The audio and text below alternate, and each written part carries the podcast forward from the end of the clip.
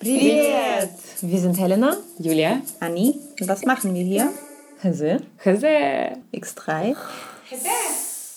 Unser verbindendes Element ist, dass wir alle drei aus der ehemaligen Sowjetunion kommen.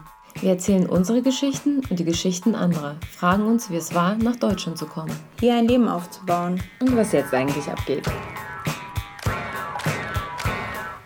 Hallo, liebe Zuhörerinnen und Zuhörer. Wir haben heute wieder einen sehr spannenden Gast und wir freuen uns ganz besonders auf ihn, denn er ist eine Art Shootingstar der akademischen Szene, wenn es um russlanddeutsche Themen geht und ihre Verortung in wissenschaftlichem Kontext. Janis Panagiotidis, schön, dass du dabei bist. Wir freuen uns.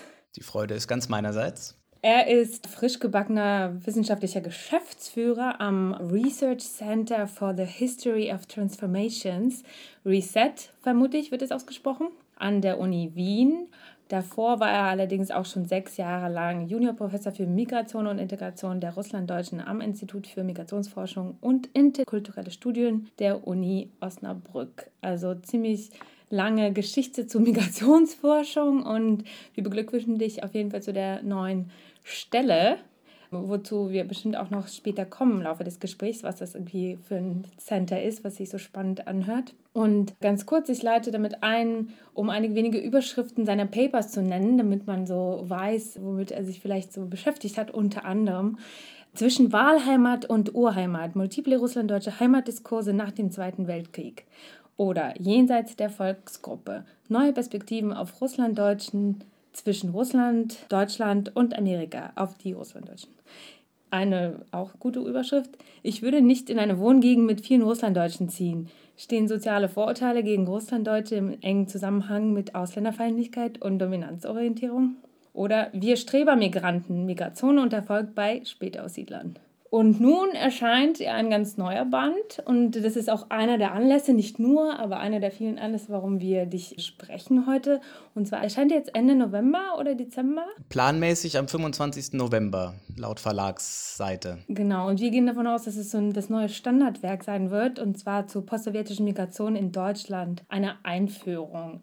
Vielleicht kannst du uns auch dazu gleich was sagen. Und zwar mit all diesen Überschriften kann man ja eigentlich auch schon ein bisschen lesen und nachvollziehen, dass sich so ein bisschen der Diskurs über die Jahre gewandelt hat, dass es da auch durchaus divergierende Tendenzen gibt. Und vielleicht kannst du kurz irgendwie einleiten, was dieses Thema, wie dich das geprägt hat und was da für eine Entwicklung in den letzten Jahren absehbar war ist. Also ich kann mal anfangen mit dem Jahr 2014, als ich die Stelle an der Universität Osnabrück angetreten habe für Migration und Integration der Russlanddeutschen, eine Juniorprofessur. Das war die erste ihrer Art, die erste Stelle, die wirklich explizit der Untersuchung der Russlanddeutschen in dieser Form gewidmet war. Und zu dem Zeitpunkt war das Thema Russlanddeutsche, das Thema Spätaussiedler einigermaßen tot, könnte man sagen, wissenschaftlich. Natürlich nicht vollständig, es war gerade im Jahr davor, 2013, hatte das Bundesamt für Migration und Flüchtlinge einen Forschungsbericht veröffentlicht, der relativ viel Beachtung fand, in dem festgestellt wurde, dass die Spätaussiedler, damit sind in dem Fall dann nicht nur die Russlanddeutschen gemeint, sondern auch diejenigen aus Polen und Rumänien, insgesamt ziemlich gut in die deutsche Gesellschaft integriert seien. Das war so der Tenor. Das sei eine Erfolgsgeschichte gewesen. Und das war einerseits mal so tatsächlich nach langer Zeit mal wieder eine substanzielle Feststellung in diesem Bereich, aber es war auch irgendwo so, klang so ein bisschen nach einem Schlusswort fast, ja. Denn wenn so eine Integration gelungen ist, so die Einstellung, dann muss man da vielleicht auch gar nicht mehr so viel dazu forschen. Zum Glück sah das die Bundesbeauftragte für Kultur und Medien etwas anders. Die finanzierte nämlich diese Stelle an der Universität Osnabrück und da kam ich drauf und ja, fand eigentlich, wie gesagt, ein Forschungsfeld vor mir, in dem sich nicht so wahnsinnig viel tat, wo ich, als ich meine erste Lehrveranstaltung, vielleicht ist das eine ganz treffende Anekdote dazu, meine erste Lehrveranstaltung zu Russlanddeutschen als Thema der Migrationsforschung an der Uni Osnabrück im Wintersemester 2014-15 unterrichtete, da war die Literaturliste ja einigermaßen veraltet, könnte man sagen. Also da waren hauptsächlich Titel aus den 90 90ern, frühen 2000ern. Danach kam eigentlich nichts mehr. Und ich habe dieses Seminar unter dem gleichen Titel im letzten Sommersemester, so quasi als meine letzte Veranstaltung in Osnabrück, nochmal unterrichtet und hatte einen ungleich größeren Pool an Literatur, aus dem ich schöpfen konnte. Wovon ich, ja, wie ihr das ja auch schon angedeutet habt, einen guten Teil selber geschrieben habe, aber nicht nur. Also da hat sich schon einiges getan. Da ist Bewegung in dieses Feld geraten und ich denke, die Tendenz geht schon ein bisschen dahin, die Russlanddeutschen nicht mehr nur so als Gruppe für sich sozusagen zu betrachten, als etwas ganz Spezielles, als ein Thema, das eigentlich nicht wirklich, sage ich mal, zur Migrationsforschung dazugehört, sondern eher so ein, ja, so ein Ding an sich ist, sondern die Tendenz, denke ich, geht schon mehr dahin, jetzt auch zu sagen, okay, diese Menschen sind jetzt seit 30 Jahren hier in Deutschland, seit 25 bis 30 Jahren, da hat sich ganz viel getan. Das bleibt nicht statisch, also die, die bleiben nicht so in ihrer, sozusagen auch in ihrer Identitätshülle, wenn man so will, sondern da hat sich unheimlich viel passiert. Da ist eine zweite Generation herangewachsen, da ist zum Teil schon eine dritte Generation im Heranwachsen da passiert einfach unheimlich viel. Und diese, diese Diversifizierung, denke ich, die ist etwas, was inzwischen mehr Aufmerksamkeit erlangt, als das vielleicht noch früher der Fall gewesen wäre. Ich habe gesehen, dass dein ein neuer Band, und das hat mich sehr erfreut, dass ich auch ein Freund von, ich sag mal, experimentelleren Methoden bin in der Wissenschaft. Ich bin da, glaube ich, auch traumatisiert von so verschiedenen Bachelorstudiengängen und Masterstudiengängen, wobei ich dann einen ganz guten gefunden habe, der hat eher so experimentellere Forschungsmethoden und künstlerische angestrebt hat. Ich meine, ich glaube, du sagst in deinem Vorwort, was man lesen kann, bei dem Methodenteil, den ich mir tatsächlich durchgelesen habe, dass die Methoden sich eben den klassischen entziehen. Und das fand ich sehr, sehr sympathisch. Und qualitative Methoden, das haben wir auch bei der Tagung gemerkt, bei der wir drei auch letztes Jahr, vor circa einem Jahr, ne, äh, haben uns kennengelernt, mhm. dabei waren und du bist auf jeden Fall in der qualitativen Forschung drin, sozialanthropologischen, also für mich mit das spannendste Feld, Anthropologie vor allen Dingen. Was macht das aus? Was macht vielleicht deine Forschungsperspektive oder deine methodische Herangehensweise? Was unterscheidet sie von vielleicht anderen Schulen? Vielleicht kannst du auch ein paar Beispiele nennen, weil ich glaube, unsere Zuhörerinnen haben da genauso wie wir, also wir haben einen kleinen Überblick, weil wir bei dieser Tagung waren, die sehr, sehr, sehr spannend für uns war, weil wir da zum ersten Mal eigentlich in die Welt Welt eingetaucht sind und eintauchen durften. Und einige unserer Zuhörer werden vielleicht gar keine Ahnung davon haben. Vielleicht kannst du ganz kurz, wenn das geht, einen Überblick geben, was es da eigentlich für Schulen gibt. Ja, also es wäre wahrscheinlich ein bisschen viel der Ehre bei der Forschung, wenn wir jetzt wirklich über die Forschung zu Russlanddeutschen im engeren Sinne reden, da wirklich von Schulen zu sprechen, weil dafür sind es einfach zu wenige Leute, die sich damit befassen. Es gibt natürlich ganz grundsätzlich, gibt es halt wie überall, sage ich mal, so in der Wissenschaft, gibt es mehr quantitative und mehr qualitativ orientierte Forscherinnen und Forscher. Und bei mir ist es jetzt so, dass ich bin von meiner Ausbildung her ganz klar ein qualitativer Forscher. Habe aber tatsächlich, das wird sich dann zeigen, wenn dieses Buch dann erstmal rauskommt, und ich muss sagen, ich war selber überrascht davon, doch eigentlich erstaunlich viel quantitative Perspektiven dort auch drin, weil es tatsächlich, ja, weil es da auch wirklich Defizite gab in der Betrachtung. Es gab schon bestimmte quantitative Studien zu Spätaussiedlern, aber da geht es dann immer um Spätaussiedler allgemein, um alle diese Gruppen, die ich schon genannt habe, aus der ehemaligen Sowjetunion, Polen und Rumänien, aber man wusste wenig Genaues über die Russlanddeutschen, die dann ja doch nochmal ein bisschen anders sind, weil sie mehr sind, weil sie später gekommen sind, weil sie andere Voraussetzungen Voraussetzungen hatten als diese anderen Gruppen.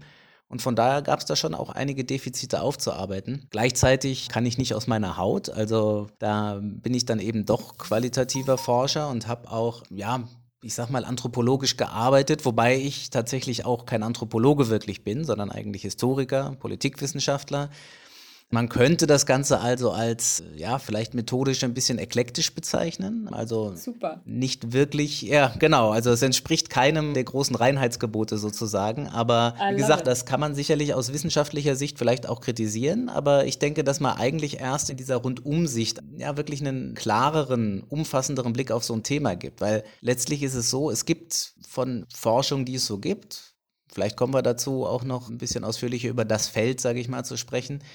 Es gibt relativ viele so ja, anthropologische Studien, zum Teil eher nennt sich das dann zum Teil noch Volkskunde oder auch Biografieforschung. Mhm. Da gibt es sehr interessante Sachen, die aber natürlich man letztlich immer so ein bisschen mit dem Gefühl da zurückbleibt, okay, aber das sind jetzt drei Leute, das sind jetzt fünf Leute. Natürlich ist das interessant und auch von den, in den Tiefen, in der Tiefenanalyse sehr spannend, aber was ist denn auch wieder das breitere Bild? Und so bin ich dann eigentlich aus meiner eigenen quantitativen und auch eher auf einzelne intensive Fallstudien orientierten Forschung in diese breiteren, also quantitativen Perspektiven gekommen und ja, in der Mischung, denke ich, liegt dann am Ende hoffentlich die Stärke. Ja, das hört sich spannend an. Also wir sind auf jeden Fall sehr gespannt und ich glaube, wir legen das allen nahe, die hier zuhören, sich da einen Einblick zu verschaffen. Ich vermute mal, das wird auch in Unibibliotheken zu finden sein, dann das Buch und nicht nur gekauft. Das hoffe ich doch. Denkst du, dass dadurch, dass du einer der ersten Forscher auf diesem Gebiet warst, hinsichtlich deiner Methoden und ein wenig auch interdisziplinärer Arbeit im Vorteil warst, so zu forschen, wie du das erst einmal für richtig gehalten hast, also abseits des konservativen Forschens. Kannst du das bestätigen für dich? Ich denke schon. Also es gab ja in dem Sinne tatsächlich kein Vorbild jetzt sozusagen und auch keine sonderlich ausgetretenen Pfade, beziehungsweise die gab es zum Teil schon, ja gesagt, es ist nicht so, dass gar nichts in diesem Bereich bis dahin gemacht wurde, aber so dieser Versuch, wirklich einen umfassenden Blick übrigens nicht nur auf Russlanddeutsche zu bekommen, sondern das Buch heißt ja Postsowjetische Migration in Deutschland. Das heißt, da geht es dann auch um andere Zuwanderer aus der ehemaligen Sowjetunion, insbesondere aber nicht nur jüdische Kontingentflüchtlinge. Genau diesen umfassenden Blick, den gab es in der Forschung bisher eigentlich wenig bis gar nicht. Und darin lag in der Tat für mich auch eine Chance zu sagen, okay, ich schreibe jetzt einfach mal was. Also nicht einfach so, ne? nicht aus dem hohlen Bauch heraus, sondern natürlich alles fundiert. Aber im Sinne, dass ich da schon die Chance hatte und die Chance jetzt auch besteht, damit wirklich auch eine Agenda zu setzen und zu sagen, okay, so skizziert sich dieses Feld ungefähr und so kann man dann jetzt aber auch weitermachen. Also ich beende das angesprochene Vorwort beziehungsweise die Einleitung nicht umsonst mit den Worten More Research is needed, ja, was irgendwie so einerseits eine Plattitüde ist, weil Wissenschaftler sowas immer sagen, nicht zuletzt deshalb, weil natürlich ihre weitere Geldfluss davon abhängt, mhm. aber hier ist es tatsächlich so, ja, dass das wirklich auch nur der Anfang sein kann und dann noch viel viel mehr zu sagen ist. Wie bist du überhaupt auf dieses Thema gekommen? Abgesehen von der ausgeschriebenen Stelle. Hast du dich dafür davor schon interessiert oder wie kamst du dazu? Das vereinigt ja deine beiden Forschungsfelder, weil du hast ja Israel, also und auch diese Migrationsforschung da in die Richtung eigentlich als zweites Forschungsfeld gehabt, ne? Und das hast du ganz schlau genau. synergisiert. Ja, wie bin ich zu dem Thema gekommen? Ich sage immer, es gibt eine sozusagen eine pragmatische Antwort, die darin besteht, man hat mich dafür bezahlt, aber das ist ich habe ja auch man gefragt, hat mich abgesehen von der ausgeschriebenen Stelle. genau, genau, genau. Aus gutem Grund diese Option mir schon genommen.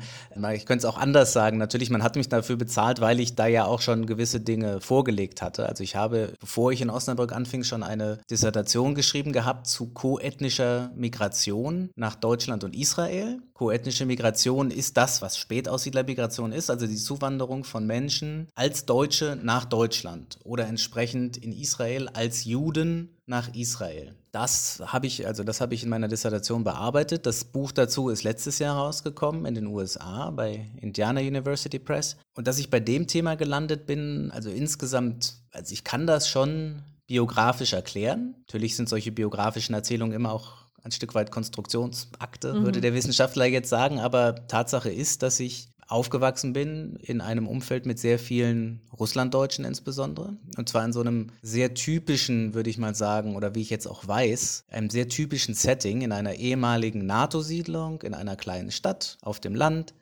wo die NATO-Soldaten 1990 ausgezogen sind und die Spätaussiedler eingezogen sind. Mhm. Das war in meiner Heimatstadt Korbach so, das war aber auch in ganz vielen anderen Orten so ich bin halt in diesem Umfeld aufgewachsen. Ich war sagen von Anfang an damit konfrontiert. Ich hatte dann auch russlanddeutsche Freunde, auch in der Schule, habe auf diese Schiene dann ein bisschen Russisch gelernt, habe das dann an der Uni vertieft und habe dort eben auch russische Geschichte studiert, osteuropäische Geschichte genau genommen und blieb aber im Grunde doch immer eher bei diesem Thema, also mich hat auch das, das Thema Migration halt gleichzeitig auch immer interessiert und irgendwie auf der Schiene bin ich dann letztlich bei der Verknüpfung dieser, aller dieser verschiedenen Forschungsinteressen gelandet. Eben jüdische Geschichte auch noch, kam dann auch noch dazu, dadurch diese Verbindung nach Israel und jetzt in dem zweiten Buch jetzt eben auch Deutsche und Juden und andere in der Bundesrepublik Deutschland. Also da kam wirklich schon sehr glücklich für mich alle möglichen Forschungsinteressen meinerseits zusammen.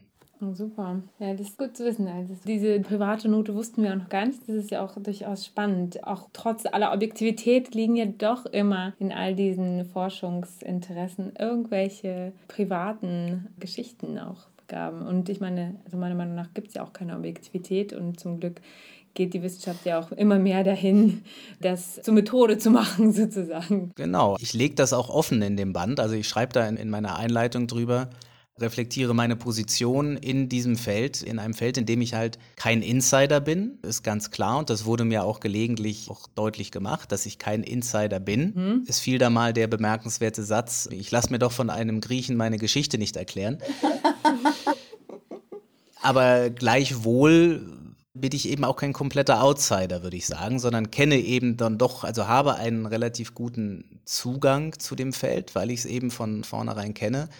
Und weil dann, darüber reflektiere ich auch, und das verweist uns vielleicht auch schon auf dieses allgemeine, auf das Thema, welchen Platz haben eigentlich Spätaussiedler in der deutschen Gesellschaft, wo sie ja einerseits Deutsche sein sollen und auch Deutsche sein wollen und bloß keine Migranten sein wollen. Und auf der anderen Seite aber dann doch unter Umständen so eine Vertrauensbasis eigentlich darüber besteht, dass man eigentlich doch über ähnliche Erfahrungen verfügt oder zumindest diese Erfahrungen mir zugeschrieben werden. Ich meine, ich bin selber in Deutschland geboren und aufgewachsen, aber der Name legt einen Migrationshintergrund nahe und dann kommen dann auch schon mal so Sätze wie, naja, Sie wissen ja, wie die Deutschen sind. Dass, wenn dann eher so diese Außenseiterposition eingenommen wird, auch von Seiten von Russlanddeutschen, da wird es dann halt extrem spannend, aber das öffnet durchaus auch Türen. Also das sind eben alles Dinge, die auch meine Forschung auf jeden Fall geprägt haben, ganz klar. Ja, das ist interessant, weil das sind ja Kollektivbiografien, ein Begriff, den du auch verwendest immer mal die ja wirklich auch über die Grenzen dieser Gruppen, sozusagen, die man gerne auch monolithisiert, hinausgehen. Ne? Dann, wie du schon sagst, dieser Satz, oh Gott, das sind die Deutschen, das ist das Deutsche. Und das kennen wir alle, haben wir alle wahrscheinlich auch schon gesagt oder immer wieder sagen wir das. Und das verbindet über ja, diese ganzen Grenzen der Migrationsghettoisierung hinaus. Und das ist ja interessant, weil da gibt es, glaube ich, auch ganz andere Positionen in der Forschung und die das weniger, ich sag mal, individualisiert sehen. Und ja, also ich glaube, das war halt ein Großteil der Forschung bisher, dass man diese Gruppe als als eine große homogene Gruppe gesehen hat. Und das ist ja das, was du und auch deine Kolleginnen, natürlich nicht nur du, zu brechen versuchen. Vielleicht kannst du uns auch ein bisschen was zu diesem Reset Center erzählen. Das fand ich irgendwie höchst spannend, weil da seid ihr ja auch irgendwie super transdisziplinär aufgestellt und verschiedenste ja, Nationalitäten und auch Kooperationen, internationale sind da vertreten.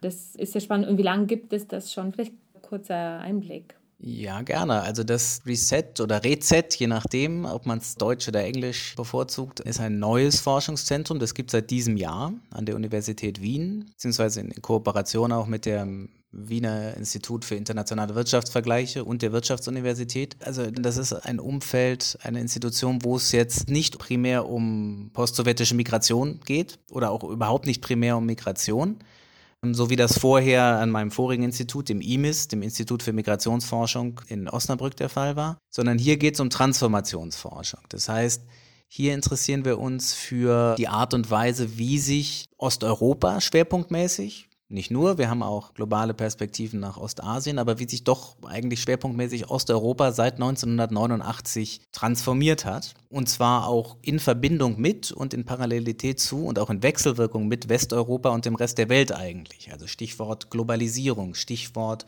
Neoliberalismus. Also da geht es um gesellschaftliche Transformation, um, um Postsozialismus, wie es ja auch genannt wird. Das ist auch so ein ganzes Forschungsfeld. Also eigentlich um die Nachwirkungen von ja, dieser sozialistischen Gesellschaftsentwürfe, die es in der Region Osteuropa und Ostmitteleuropa bis 1989 gab. Was ja auch ein sehr aktuelles Thema gerade ist, weil ja wird ja wieder über neue Ost-West-Spaltungen auch ähm, gesprochen, über Illiberalismus und so weiter, wo man sich fragen kann, was hat das mit diesen postsozialistischen Entwicklungen zu tun und mit der Art und Weise, wie diese Transformation verlaufen ist. Und hier kann ich dann auch, und das ist wirklich eine schöne Gelegenheit auch, meine Forschung zu postsowjetischer Migration natürlich auch einbringen. Denn da haben wir es dann ja mit einem Fall zu tun, letztlich, wo Menschen also ihre ganz persönliche Transformation sozusagen durchgemacht haben. Sie haben ihr Herkunftsland verlassen, sind eben in eine andere Gesellschaft migriert und haben somit eine Art, ja, man könnte sagen, eine doppelte Anpassungsleistung zu vollbringen. Als Migranten, als die sie nicht gerne bezeichnet werden in vielen Fällen, aber die sie dann doch objektiv betrachtet sind und aber eben auch als Menschen, die von einem Wirtschafts- und Gesellschaftssystem in ein anderes wechseln. Und sowas wird ja zum Teil auch unter dem Stichwort sowjetisches Gepäck zum Beispiel diskutiert, oft in stereotypisierender Weise.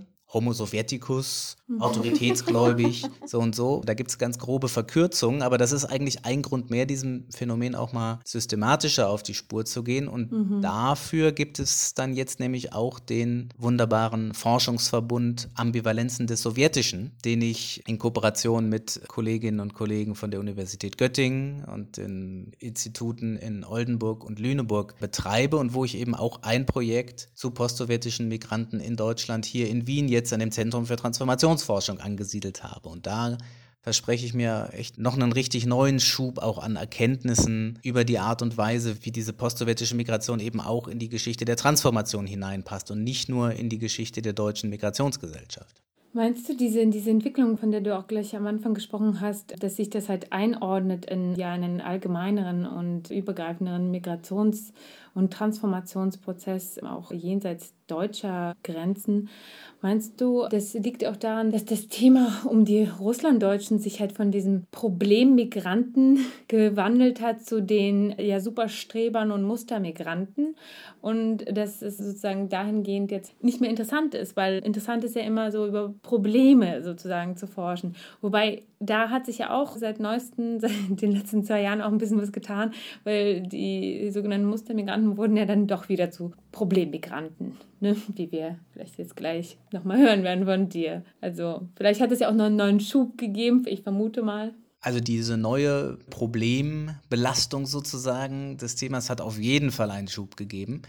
Das ist ja tatsächlich, das hast du ja auch schon gesagt gerade, in der Migrationsforschung ist das einfach, also generell im Migrationsdiskurs ist es so, dass eigentlich nur dann Aufmerksamkeit ist, wenn Probleme da sind oder mhm. Probleme gesehen werden. Das war bei den Russlanddeutschen ganz massiv so. In den 90ern, als die Forschung brummte, lag das daran, dass halt die Panik um sich griff über die gewalttätigen Jugendlichen und die Arbeitslosen und die saufenden, prügelnden Russen und so. Jetzt in meinen ja. Anführungszeichen ja, gesprochen. Ja. Medienbilder auch. Medienbilder, die da produziert wurden.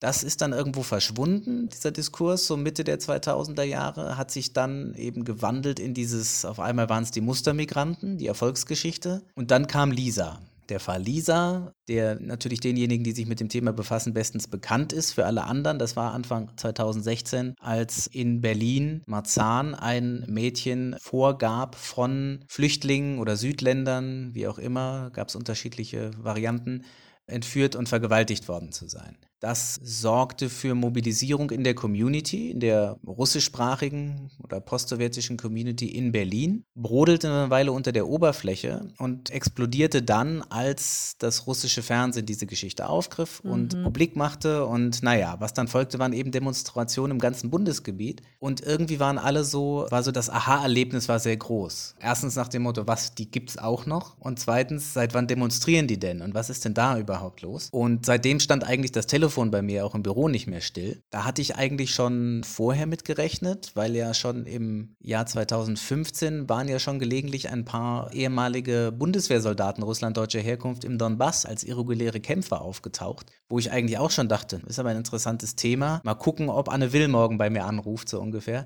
War damals nicht der Fall. Es hat überhaupt nicht eingeschlagen. Aber bei Lisa ging es dann rund. Ja. Also Anne Will hat tatsächlich nicht angerufen, aber gefühlt alle anderen. Und das hat dem Thema nochmal einen großen Schub gegeben, hat aber natürlich auch, ja, ein Stück weit wieder diese, die Ebene ein bisschen schiefer gemacht, auf der man sich da bewegt, weil man einfach dann auf einmal doch wieder gegen ganz, ganz viele Stereotype anschreiben muss und anreden muss, die dann auf einmal wieder hochkamen, beziehungsweise die halt neu entstanden sind. Weil früher gab es das Stereotyp, wie gesagt, von den gewalttätigen, saufenden Russen, was weiß ich. Und jetzt waren diese Russen auf einmal auch noch Putin-Fans alle. Das war so der erste neue Stereotyp, der dazu kam und verbunden damit dann das zweite, das sind alles AfD-Wähler. Und an diesem Klischee arbeiten sich viele bis heute ab und gegen dieses Klischee schreibe ich in diesem Buch, aber auch in anderen Publikationen an, beziehungsweise befrage es auf seinen wahren Kern, sage ich mal. Denn es ist nicht so, dass es da überhaupt keine Probleme in dieser Richtung gäbe, aber gleichwohl ist das Bild wie immer sehr viel komplizierter als das. Ja, es ist wahnsinnig, ehrlich gesagt. Wir haben halt ein paar Dokus auch gesehen, also in den letzten Jahren, die mal so rauskamen. Ich tue mir immer schwer, sie überhaupt einzuschalten, weil ich schon das Schlimmste erwarte. Also da sind halt öffentlich-rechtliche Sender, die manchmal Dokus rausbringen, wo ich dann frage, also auch von der Kameraführung und von allem, wie es sein kann eigentlich, dass jede einzelne Einstellung und jeder Protagonist so gewählt ist, dass man eigentlich nur jedes Stereotyp versucht zu belegen, neu zu belegen und immer wieder zu belegen. Also das hat mich schon gewundert. Und ich meine, da kommst du immer wieder mal, also jetzt nicht in allen Sachen, aber als Experte drin vor, der wie so eine Vernunftsstimme dann manchmal so zwischendurch auftaucht. Aber trotzdem, also mir natürlich, ich bin jetzt sozusagen aus der Anführungsstrichen betroffenen Gruppe, ne? aber also Betroffenheit ist das falsche Wort, aber anders lässt sich das jetzt nicht ausdrücken und bin da wahrscheinlich halt anders emotionalisiert, bin auch noch Journalistin und Filmemacherin, deshalb finde ich das sogar ganz furchtbar, was ich denn so als Bilder produziert sehe. Ich frage mich, wie das sein kann. Das sind ja Dokumentationen, die sind halt, weiß nicht, 2018, 2020 zum Teil oder 19 oder so. Und wie kann das sein? Und die einzigen Hoffnungen, die bis jetzt da auftauchen, sind eigentlich eher so Formate, die jenseits dieser großen ja, Fernsehkanäle etc. sind. Das sind so Formate wie das BPB-Dossier, das neue Decoder-Dossier, wo du überall natürlich Teil bist von. Und das sind so Formate, die weiterdenken, die auch jenseits dieser reproduzierbaren Bildklischees, das sind ja vor allen Dingen Bildklischees, also Bild nicht Zeitung, wobei das geht auch, sondern als ja, Bewegtbild, weil das schauen ja schon dann die meisten. Also die Artikel in den Feuilletons lesen ja auch nur Bruchteile der Bevölkerung. Und ja, wie erklärst du dir das? Also wie erklärst du dir das, dass nach 30 Jahren und hier Einheit etc., dass das, dass sowas passieren kann? Und warum Anne Will denn noch nicht irgendwie dieses Thema ordentlich präsentieren kann mhm. oder will? Ja, wie kann das sein, dass diese Bilder nach wie vor so virulent sind?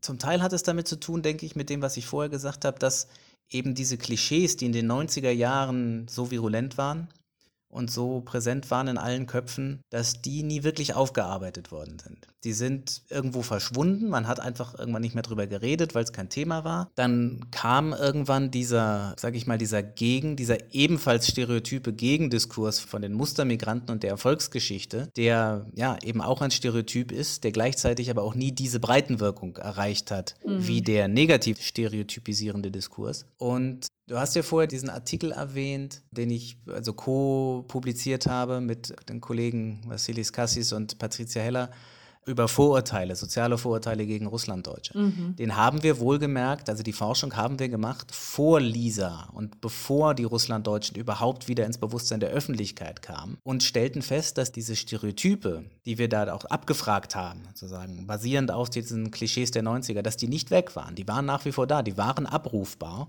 Und ja, das hat man dann nach Lisa dann eben umso mehr gesehen. Da waren dann die Kommentarspalten im Internet, aber auch die Leserbriefe und so waren eine wahre Freude zu lesen, in Anführungszeichen. Da kam alles wieder raus über die schlecht integrierten, über die doch nur Russisch sprechen und die ihr eigenes Ding machen und die jetzt eben wahlweise Putin-hörig sind oder AfD-Wähler oder beides. Oder die, wie ich jetzt neulich wieder in den sozialen Netzwerken erleben musste und diskutieren durfte, wo es dann hieß, ja, das einzig Deutsche an denen ist doch ihr deutscher Schäferhund. Yes. Den Spruch hat ja ein von mir eigentlich geschätzter Journalist auf Twitter so ganz beiläufig rausgehauen. Genau. Im Kontext der US-Wahl, wo eigentlich ja Russlanddeutsche sehr wenig mit zu tun haben, aber er meinte, naja, die Experten für Amerika, die werden ja offenbar ausgewählt wie damals die Russlanddeutschen, wo jeder, der einen Schäferhund hatte, anerkannt wurde. Und das fand ich so ungeheuerlich, diese Aussage, in ihrer Beiläufigkeit. Also den Inhalt sowieso, aber auch die Beiläufigkeit. Ach ja, das sagt man halt mal so dahin, als eigentlich dezidiert progressiver und sehr prononciert antirassistischer Journalist und findet überhaupt nichts dabei und reagiert drei Tage lang nicht auf einen sehr höflichen, muss man sagen, Shitstorm, der sich, der sich darum entwickelte. Also ein wirklich ein konstruktiver, eine konstruktive Kritik, die sich daran entzündete von lauter Menschen, die eigentlich auf derselben Seite sind und die ihm sagten, hör mal, wir sind hier alle gegen Rassismus, wir sind hier alle für Diversität, gegen Xenophobie, dann kannst du doch nicht sowas bringen. Und es kam einfach nichts. Und irgendwann kam dann eine Entschuldigung, die aber eigentlich darauf hinauslief zu sagen, naja, aber eigentlich habe ich ja doch recht, weil wir wurden ja damals schlechter behandelt, also wir nicht deutschen Ausländer oder Migranten Migranten wurden ja damals schlechter behandelt als die Spätaussiedler und eigentlich war das ja auch nur eine Kritik an der Regierung Kohl und nicht an den Russlanddeutschen so und so, aber eigentlich wurde da auch nichts verstanden, so. Und jetzt unabhängig von diesem konkreten Fall, denke ich, war das schon sehr bezeichnend dafür, wie tief diese Stereotype eben auch letztlich in progressiven Kreisen vorhanden sind und auch überhaupt nicht problematisiert werden. Das ist geradezu schick, sowas da mal zu sagen. Hahaha, das gab hunderte Likes, das wurde von anderen progressiven, antirassistischen Autoren auch oder so Twitter-Aktivisten geteilt. Nicht, weil sie das, glaube ich, per se gut fanden, diese Aussage, sondern weil sie sich überhaupt nichts dabei dachten. Ja? Und das ist eigentlich so das Erstaunliche. Es gibt in dem auch sehr lesenswerten Buch von meinem Kollegen Jan Plamper, Das neue Wir, gibt es den schönen Satz, die Russlanddeutschen sind nicht cool. Ja? Mhm. Die sind für progressive, migrationsfreundlich gestimmte Menschen nicht cool. Er nennt das die, die Chattering Classes, die plappernde Klasse, die Feuilleton-Leser und Schreiber. Die fanden eigentlich die Russlanddeutschen von Anfang an so ein bisschen unheimlich. Ja? Zum einen, weil sie eben von der Regierung so leicht ins Land gelassen wurden. In einer Zeit, wo man sagte, eigentlich das Boot ist voll kommt keiner rein, aber für die Spätaussiedler blieb das Tor offen. Ja. Das hat damals für Irritationen gesorgt. Aber diese Differenzierung zwischen einer Kritik an der Regierungspolitik und an den Menschen, die tatsächlich davon betroffen waren, die blieb dann doch oft tatsächlich aus und bleibt bis heute aus. Mhm. Und entsprechend gibt es dann auch wirklich wenig Bewusstsein dafür, dass diese Stereotype problematisch sind und deswegen können die dann halt auch in den öffentlich-rechtlichen zur besten Sendezeit so produziert werden, weil es überhaupt kein Thema ist und weil die üblichen Verdächtigen, die sonst Recht einen riesen Aufschrei machen würden, wenn sowas über andere Gruppen produziert würde, solche Bilder, halt dazu schweigen schlicht und ergreifend. Ja, es ist sehr interessant. Die Diskussion ist ja gerade mal eine Woche, anderthalb Wochen alt und die haben wir hier auch auf unserer Liste gehabt, falls wir dazu kommen. Super, dass du das selbst aufgegriffen hast. Genau. Aber Anni, du wolltest eine Frage stellen. Ja, ich habe eine Frage zur Transformationsforschung. Ich will jetzt noch mal kurz einen Schritt zurückgehen. Ich finde, dass es ein sehr spannendes Forschungsfeld ist und gleichzeitig wahrscheinlich eines der komplexesten, weil da so viele Dinge zusammenkommen. Jetzt versuche ich eine Frage zu stellen, die ist ziemlich schwierig zu stellen, weil ich gerade nicht weiß, wo ich genau ansetzen will. Aber ich fange mal da an. Woran bemisst sich die Transformation einer Gesellschaft? Wie untersucht man, also nach welchen Methoden untersucht man die Transformation? Und was ist das endgültige Ziel, worauf man hinaus will? Also, nochmal, die Perspektive. Geht die Transformationsforschung schon von einem bestimmten Ergebnis aus oder ist das Ergebnis dynamisch haltbar und man entwickelt sich dahin? Gerade hinsichtlich auf die postsozialistischen Staaten und mhm. den demokratischen, also West und Ost. Ha, da können wir dann mal einen eigenen Podcast äh, dazu machen, dieses Thema wirklich erschöpfend zu behandeln, weil das ist tatsächlich, uff, das ist eine Frage. Also ich sag mal, grob gesprochen gibt es eine ältere Tradition der Transformationsforschung zu Osteuropa, die in den 90ern vor allem, also in den 1990er Jahren Konjunktur hatte, bis in die 2000er, wo tatsächlich dieses Ziel gegeben war oder beziehungsweise wo man davon ausging, es gibt dieses Ziel einer Entwicklung, aus diesen sozialistischen Staaten werden halt kapitalistische, marktwirtschaftliche, wie auch immer, liberal-demokratische Staaten. Also da gab es tatsächlich dieses Telos, wie man sagt, das war teleologisch gedacht. Das läuft auf ein bestimmtes Ziel hinzu und wir können im Grunde messen, ob das konvergiert ob diese Gesellschaften konvergieren, ob diese Wirtschaftssysteme konvergieren oder nicht. Wobei eigentlich dieses oder nicht war gar nicht vorgesehen. Es war eigentlich so gedacht, es, sie konvergieren. Die Frage ist, wie schnell und wie gründlich. Und das machen wir jetzt anders. Schon deshalb, weil ja wir mit einem dezidiert historischen Anspruch daran gehen. Also es ist das Research Center for the History of Transformations. Das heißt, wir versuchen als Historiker, die natürlich hinterher immer alles besser wissen, das gehört gewissermaßen zu unserer Berufsbeschreibung, versuchen wir die Dinge natürlich ein bisschen differenziert differenzierter zu betrachten und eben von diesem vermeintlichen Telos, von diesem vermeintlichen Ziel wegzugehen und zu sagen, okay, es findet eine Transformation statt und Transformation bedeutet in diesem Fall eine grundlegende Änderung von gesellschaftlichen und wirtschaftlichen Bedingungen in recht kurzer Zeit. Diese Kürze der Zeit, die ist tatsächlich wichtig, dieser beschleunigte Wandel, weil man könnte natürlich sagen, Transformation ist immer. Alles transformiert sich ständig, ja. Und oft merken wir das gar nicht, weil es über so lange Zeiträume läuft. Aber diese Transformation, die die Transformationsforschung interessiert, ist eben dieser dieser schnelle, beschleunigte Wandel. Und da ist es eben sehr spannend zu gucken, was passiert dann zum Beispiel in Gesellschaften. Ja, also wir haben einen Forschungsschwerpunkt in dem Zentrum, nennt sich Transformation from Below, also wirklich die Transformation von unten. Nicht zu gucken, wie verändern sich nur die Makrostrukturen, also jetzt eben das Wirtschaftssystem, die großen Indikatoren irgendwie, was früher von Interesse gewesen wäre, sondern was passiert wirklich zum Beispiel in einer konkreten Fabrik, in der die Hälfte der Belegschaft entlassen wird. Die anderen werden auf ein anderes Produktionssystem umgestellt. Die Leute müssen sich anpassen, neu erfinden, so und so.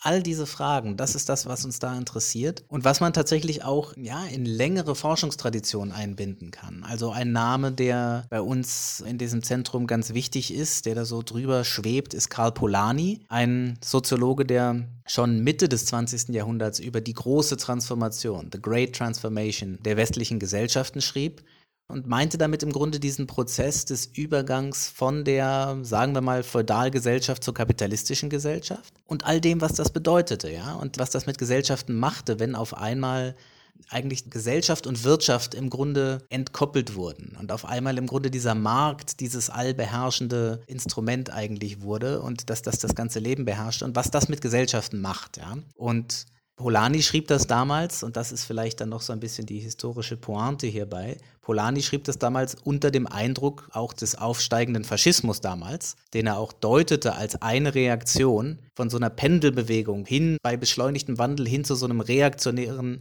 also einer buchstäblich reaktionären Reaktion. Und naja, vielleicht ist es kein Zufall, dass diese Perspektiven einem heutzutage wieder in den Sinn kommen, wo wir mutmaßlich eigentlich ähnliche Dinge beobachten, so ein Backlash, ein Drang nach rechts sozusagen, ein Weg vom Liberalismus hin zu mehr Autoritarismus, Nationalstaat und so weiter, den man vielleicht ganz ähnlich eigentlich erklären kann. Ja, das ist ja auch die berühmte Dialektik bei Adorno. Bisschen die Dialektik der Aufklärung, also ein Teil in den Ansätzen ist es auf jeden Fall, kann man auch damit begründen.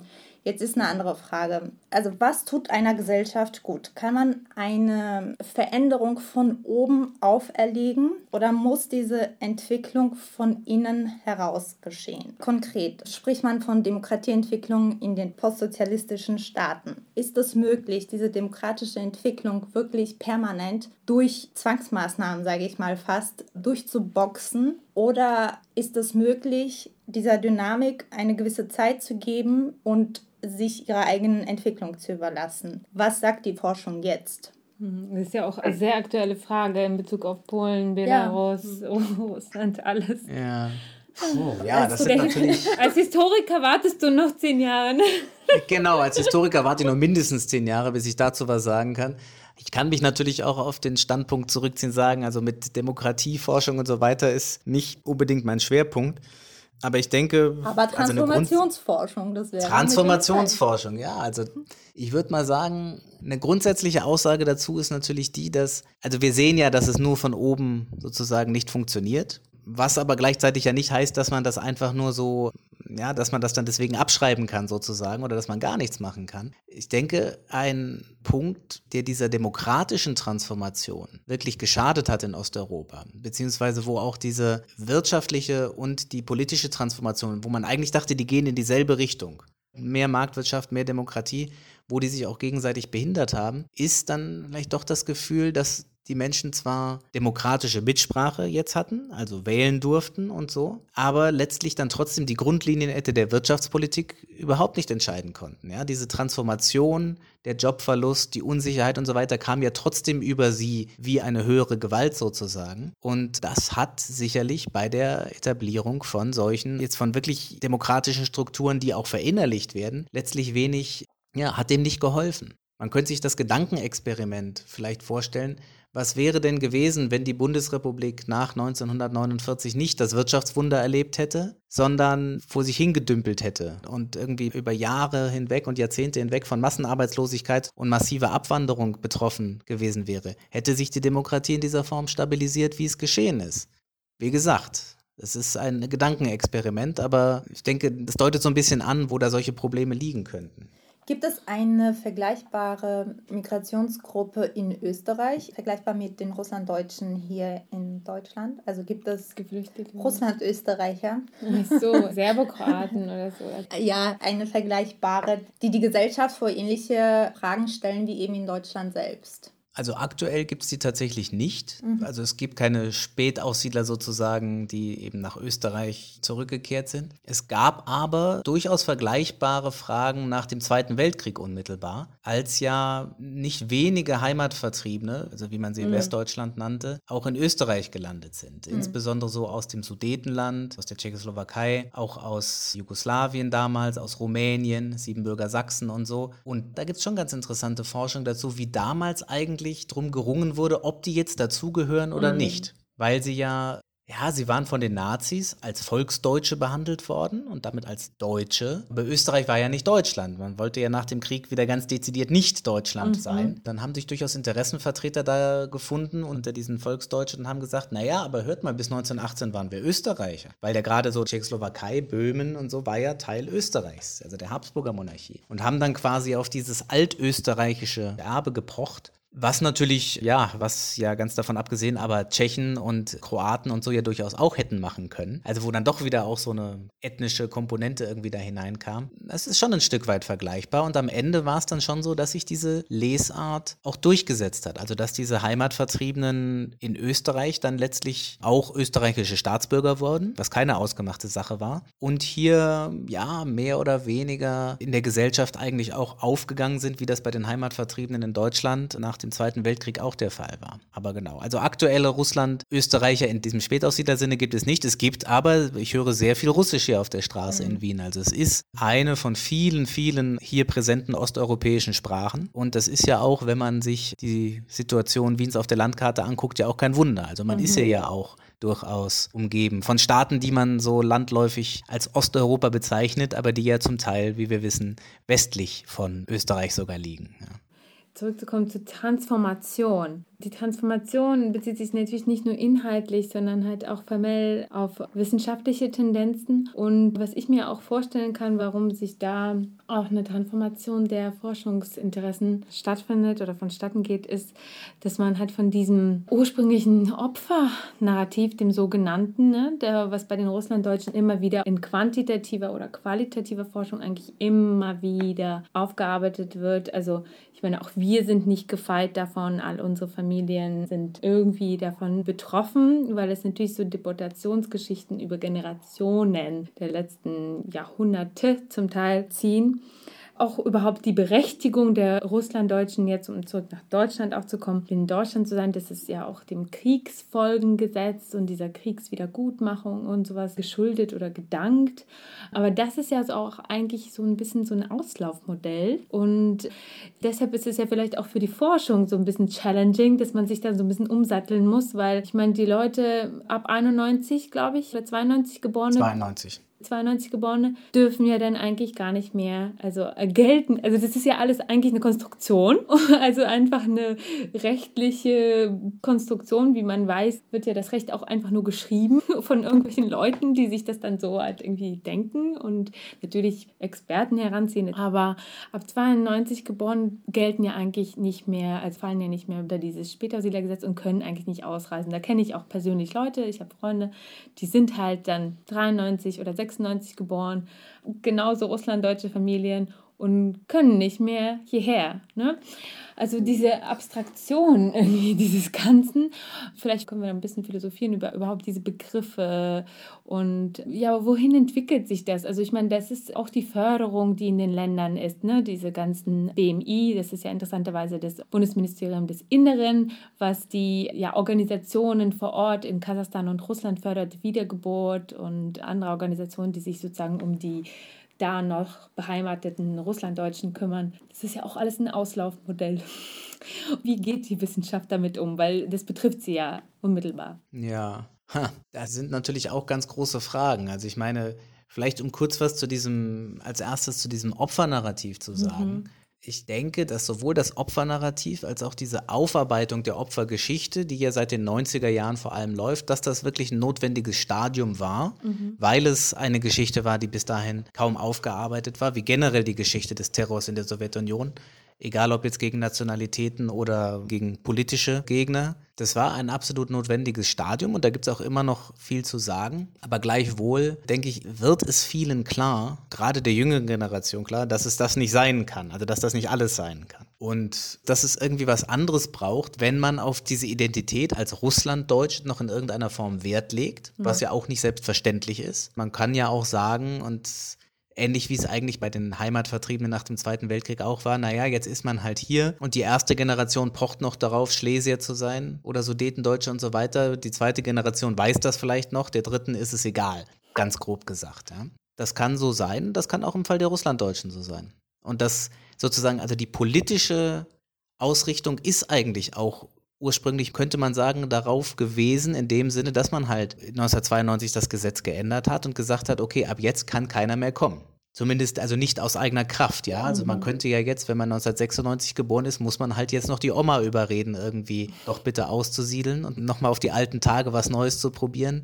Das kann man probieren, aber es ist, also die Intention des Gesetzgebers war ganz klar, dass dieses historische Kapitel zu beenden, mhm. es damit sein Bewenden haben zu lassen. Natürlich nicht vollständig, denn wie er ja richtig sagt, es gab und gibt diese Förderprogramme in der ehemaligen Sowjetunion. Die laufen so weiter, aber man kann sich halt auch fragen, wie groß die Breitenwirkung ist, ja. Also wo, ich meine, man guckt den, beispielsweise in den Zensus der Russischen Föderation, der ist schon ein bisschen älter jetzt, von 2010 der letzte, müsste bald wieder einer kommen. Da waren ungefähr 400.000 Menschen, die sich zur deutschen Nationalität bekannten. Das sind ja nicht so wenige einerseits. Andererseits sprachen die wenigsten von denen Deutsch, nach eigenen Angaben. Die genaue Zahl nicht im Kopf, aber es war wirklich nur ein geringer Anteil. Und obwohl es zwar einerseits so ist, dass es in der Sowjetunion und jetzt in den Nachfolgestaaten zwar man diese Nationalitäten auch unabhängig von Sprache durchaus existieren können, weil halt irgendwo die Zuordnung in diesen multiethnischen Gesellschaften klar war. Du bist Deutscher, weil du einen deutschen Namen hast zum Beispiel. Egal, also Russisch sprachen alle, aber die Nationalitätenzuordnung waren klar. Aber das ändert sich durchaus auch. Das ist ja auch nichts, was statisch bleibt. Mhm. Und von daher ist dann eben auch die Frage, wie viel Zukunft das in der ehemaligen Sowjetunion hat. Das kann man durchaus erforschen. Da war ich auch an einem Forschungsprojekt mit beteiligt, wo es um diese Diaspora Netzwerk und Diaspora-Politik im postsowjetischen Raum geht. Das gibt es schon. Und für die Forschung ist das durchaus auch ein interessantes Thema, weil ja so Diaspora-Politik insgesamt so ein, ein, Feld ist, wo man auch relativ viel lernen kann darüber, wie sich Staaten eigentlich ja, zu solchen Gruppen jenseits ihrer Grenzen eigentlich verhalten. Und wenn sie es zum Beispiel, was ihr erwähnt habt, dass sie das Innenministerium darauf ansetzen, ist ja schon auch eine interessante Pointe eigentlich. Verteidigungsministerium hätte es auch sein können, glaube ich. Ich ja. weiß es nicht. Nein, aber ein, also das ja, ist schon ja. bezeichnend, finde ich. Ja, es hat halt schon damit zu tun, dass es ursprünglich in der Bundesrepublik insbesondere war das halt eine innere Angelegenheit. Es ging um die Spätaussiedler, um die Ankunft, um die Integration. Und diese Diaspora-Komponente, dieses Fördern von diesen Deutschen in Russland, das kam eigentlich erst in den 90er Jahren dazu. Und da wurde auch ziemlich viel Geld in den Sand gesetzt. Ja? Da gab es dann auch so gewisse Skandale und Skandälchen um den Verband für das Deutschtum im Ausland und so, die da irgendwelche Molkereien in die Wüste bauten oder so. Gab es auch wilde Geschichten. Inzwischen läuft das alles, glaube ich, schon etwas seriöser ab, aber es ist auch übrigens, vielleicht ist das auch ein Punkt dazu, wo man tatsächlich in so einem Fall auch größere Zusammenhänge erkennen kann. Es ist ähnlich wie bei viel Entwicklungspolitik eben auch. Sie mhm. kann eigentlich ihr Ziel nur in begrenztem Maße erreichen. Erstens, weil solche Projekte eben ja oft einfach sich nicht so eins zu eins umsetzen lassen. Und weil zweitens die Botschaft, die sozusagen an die Menschen dort vor Ort eigentlich gesendet war, guckt mal, wie viel Geld wir haben, ja, dass wir hier solche Sachen hinbauen können, was eigentlich wieder ein zusätzlicher Anreiz war, dann doch lieber auszusiedeln. Mhm. Und das ist eigentlich so diese ganzen Sachen, die kamen erstens ziemlich spät und zweitens, ja, haben sie eigentlich dann diesen sowieso existierenden Trend zur Abwanderung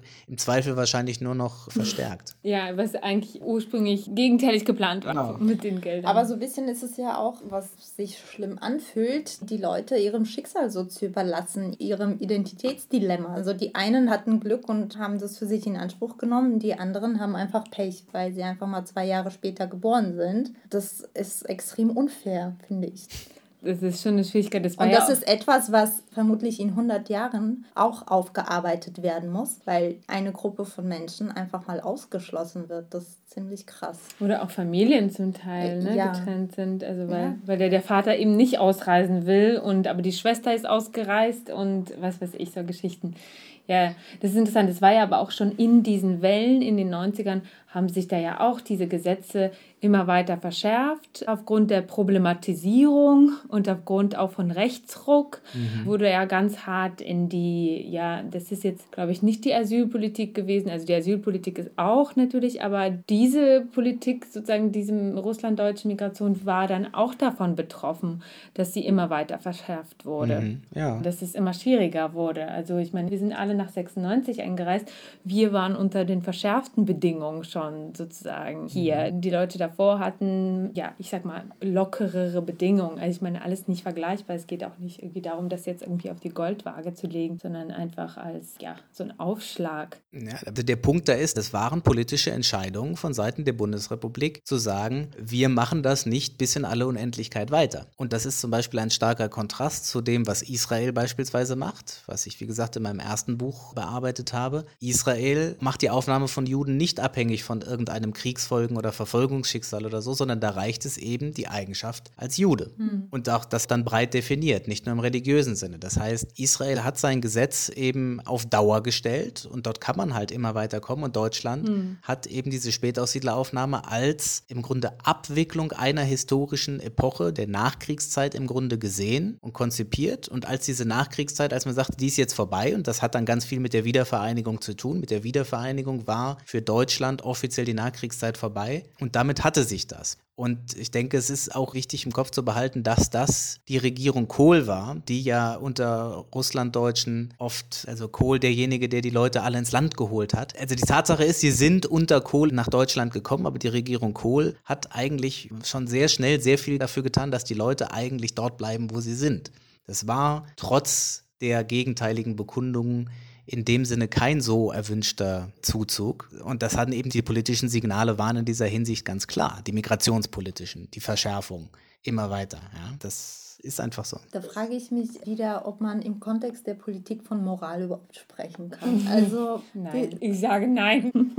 Das ist nochmal ein großes Thema für sich. Ja. Eine rhetorische Frage irgendwie auch, aber ich finde es sehr traurig. Ja, da kommen wir wieder in unsere Verwaltungsfolge rein, die wir immer noch nicht gemacht haben, die uns so. unter die Nägeln bringt, weil ich glaube, das geht ganz eng damit zusammen, auch mit deutscher Verwaltung, die dann ja auch Rechtsprechung folgt. Oh Gott, ja, aber... Ich könnte jetzt ein böses Zitat bringen. Es gibt ja Wladimir Posner. Kennst du vielleicht Wladimir Posner, den Journalisten, mm. den russischen? Mhm. Ja. Weil er ganz oft sagt, dass er Deutschland einfach nicht mag.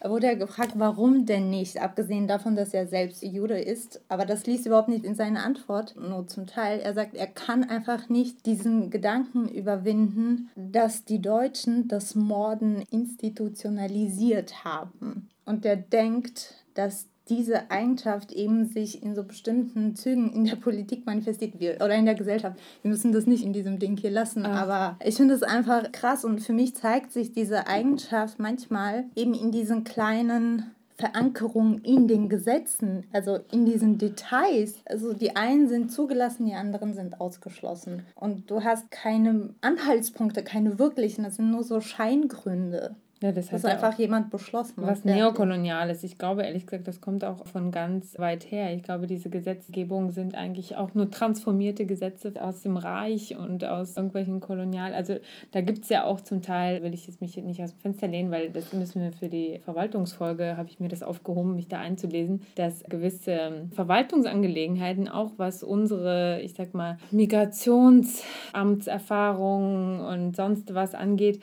dass da zum Teil, also auch was diese Namensänderung etc. angeht, dass das zum Teil auf uralte Gesetzgebung aus der, weiß ich nicht, Kaiserzeit und sowas zurückgeht. Also dass man sie dann einfach nur so ein bisschen über die Dekaden übernommen und relativiert hat, aber dass da zum Teil halt einfach ganz koloniale Einsichten betoniert sind da dann. Aber ja, das sind andere Themen. Also du kannst vielleicht als Historiker ja auch kurz was sagen, aber das muss jetzt auch nicht reinkommen, wenn ja, das wir kommen immer wieder. Wir, kommen wir, wir sind ja alle traumatisiert. ja, aber also ich meine, wir sind ja nicht nur von dem System traumatisiert, wir sind ja auch fast alle sehr systemkonform. Wir sind ja jetzt nicht so diejenigen, die das die ganze Zeit bashen. Da gibt es ganz andere Leute. Ja, deshalb also vieles des föderalen deutschen Systems ist ja auch durchaus progressiv. Ja, es ist schwierig einfach darüber zu diskutieren. Ja. Vielleicht können wir noch ganz kurz zum Ende hin, weil wir sind ja auch schon bald am Ende, zumindest zeitlich, also inhaltlich wahrscheinlich, kann es Tagungen dazu geben, an denen wir gerne beiwohnen werden, hoffentlich irgendwann post-Pandemie mäßig, ja, der Begriff dieser Selbstbestimmung, weil das sind ja auch, ich meine, auch wissenschaftliche Perspektive ist ja auch immer eine Art Draufsicht und eine, ja, im besten Fall objektive Draufsicht oder so. Aber inwiefern ist die russlanddeutsche Selbstbestimmung, vielleicht hat es ja auch mit dieser Forschung nach Lisa und AfD-Forschung, vielleicht hat es da Einzug genommen, inwieweit die, ich sag mal, Stimmen der Russlanddeutschen, beziehungsweise dieser Russlanddeutschen Plus, wie wir das jetzt irgendwie unter uns angefangen haben zu bezeichnen, Gruppe, Post-Ost-Gruppe. Inwiefern hat sich das gewandelt? Gibt es da schon Untersuchungen, die belegen, dass es da irgendwie eine neue, also dass man sich positioniert und als Teil der Gesellschaft auch sichtbar machen will und auch am Diskurs teilnehmen möchte?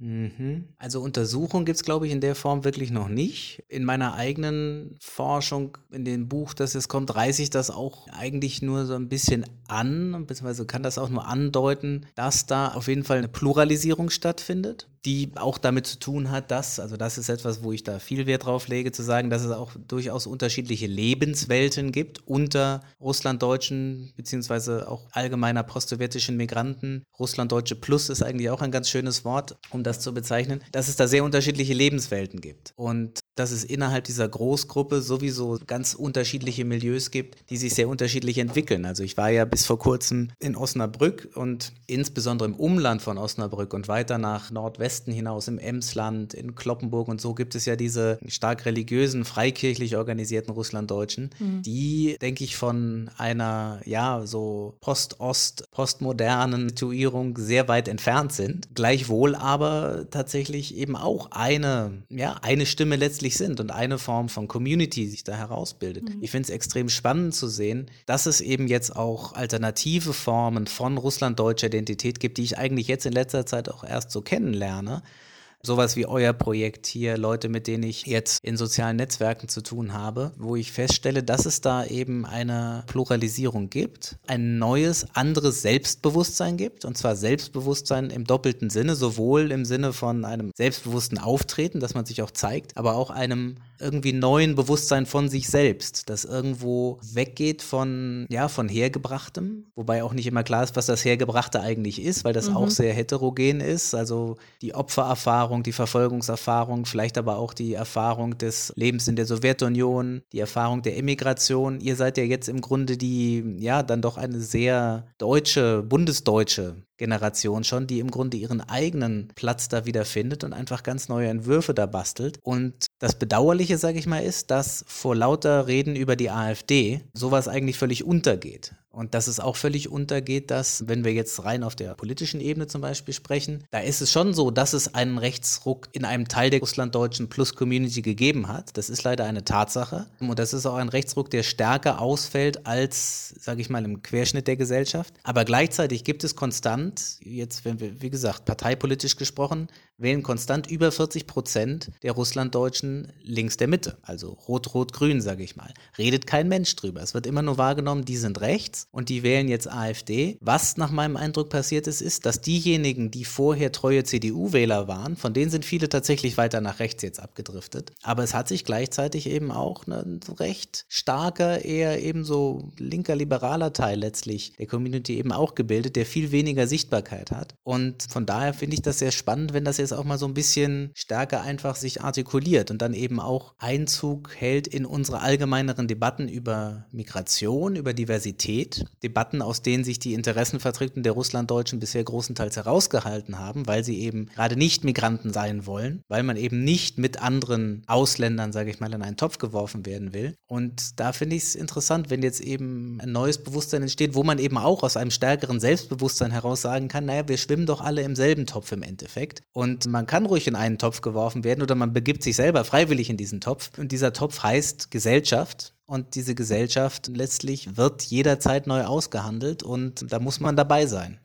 Das ist ein Top-Schlusswort. Vielen Dank, dass du da warst. Ich denke, wir haben alle Fragen, die wir hatten, gestellt und du hast sie schön beantwortet. Und auch das am Ende des Wahlverhalten, das war noch so hier auch auf den Papieren hier so notiert, das hast du ja selber jetzt auch erwähnt, weil das divergiert gar nicht so sehr von allgemeinem Wahlverhalten. Also dieses, das ist ja eigentlich ein Mythos. Ne? Das ist gut, dass du das auch nochmal hier so schön eingebunden hast.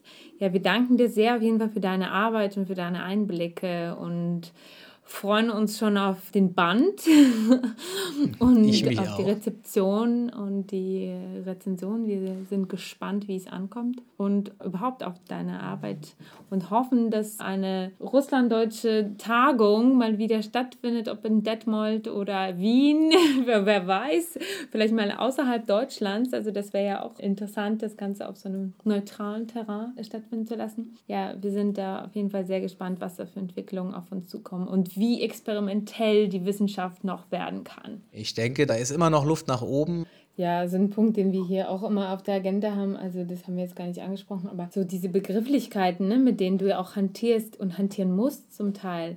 Also dieses ganze Migration, Integration, haben wir jetzt nicht aufgemacht, weil das macht irgendwie ein neues Fass auf. Man kann da halt eine ganze Folge nur dazu machen, was für Begriffe und woher kommen sie und warum und wie kann man sie vielleicht zum Teil überwinden. Mm, ich meine, du hast auch immer wieder erwähnt, dass die, ich sag mal, Standard-RDs keinen Bock haben, Migranten genannt zu werden werden. So wir, mhm.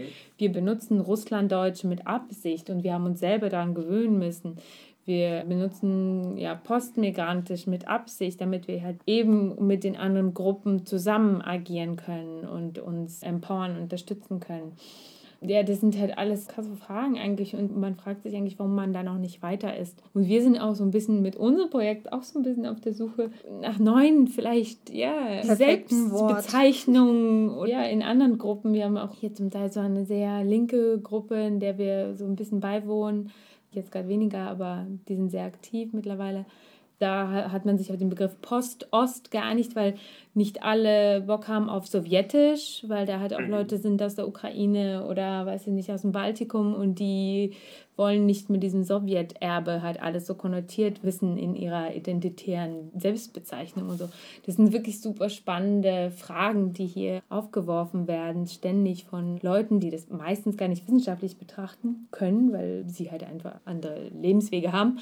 Cool wäre es, wenn man das halt auch irgendwann wissenschaftlich aufarbeitet oder einbindet und da ist es auch schön, wenn man sowas wie die Code hat, was das so ein bisschen manchmal fusioniert und wo es dann kürzere Wege gibt, vielleicht als so jahrelange Studien, die dann aufgesetzt werden. Und ja, da freuen wir uns auf jeden Fall schon über neue Ideen, die vielleicht auch unsere Pandemiezeit bringt, wo wir alle hier irgendwelchen Forschungshöhlen versinken. Ich weiß es nicht. Also ja, sind auf jeden Fall. Ich sag mal, wäre das, also hätte ich, ich muss halt dieses Buch fertig kriegen, hätte ich da irgendwie das noch jetzt länger machen können, gut, dann wäre ich einerseits vielleicht nicht fertig geworden, andererseits hätte ich mir dann zum Beispiel gerade diese neuen alternativen Milieus auch genauer angeguckt weil es einfach nochmal ganz wirklich, habe ich ja schon gesagt, noch ein Kontrapunkt ist zu dem, was man sonst so mhm. kennt. Aber ja, das ist dann, man muss sich auch was aufheben fürs nächste Mal. Genau.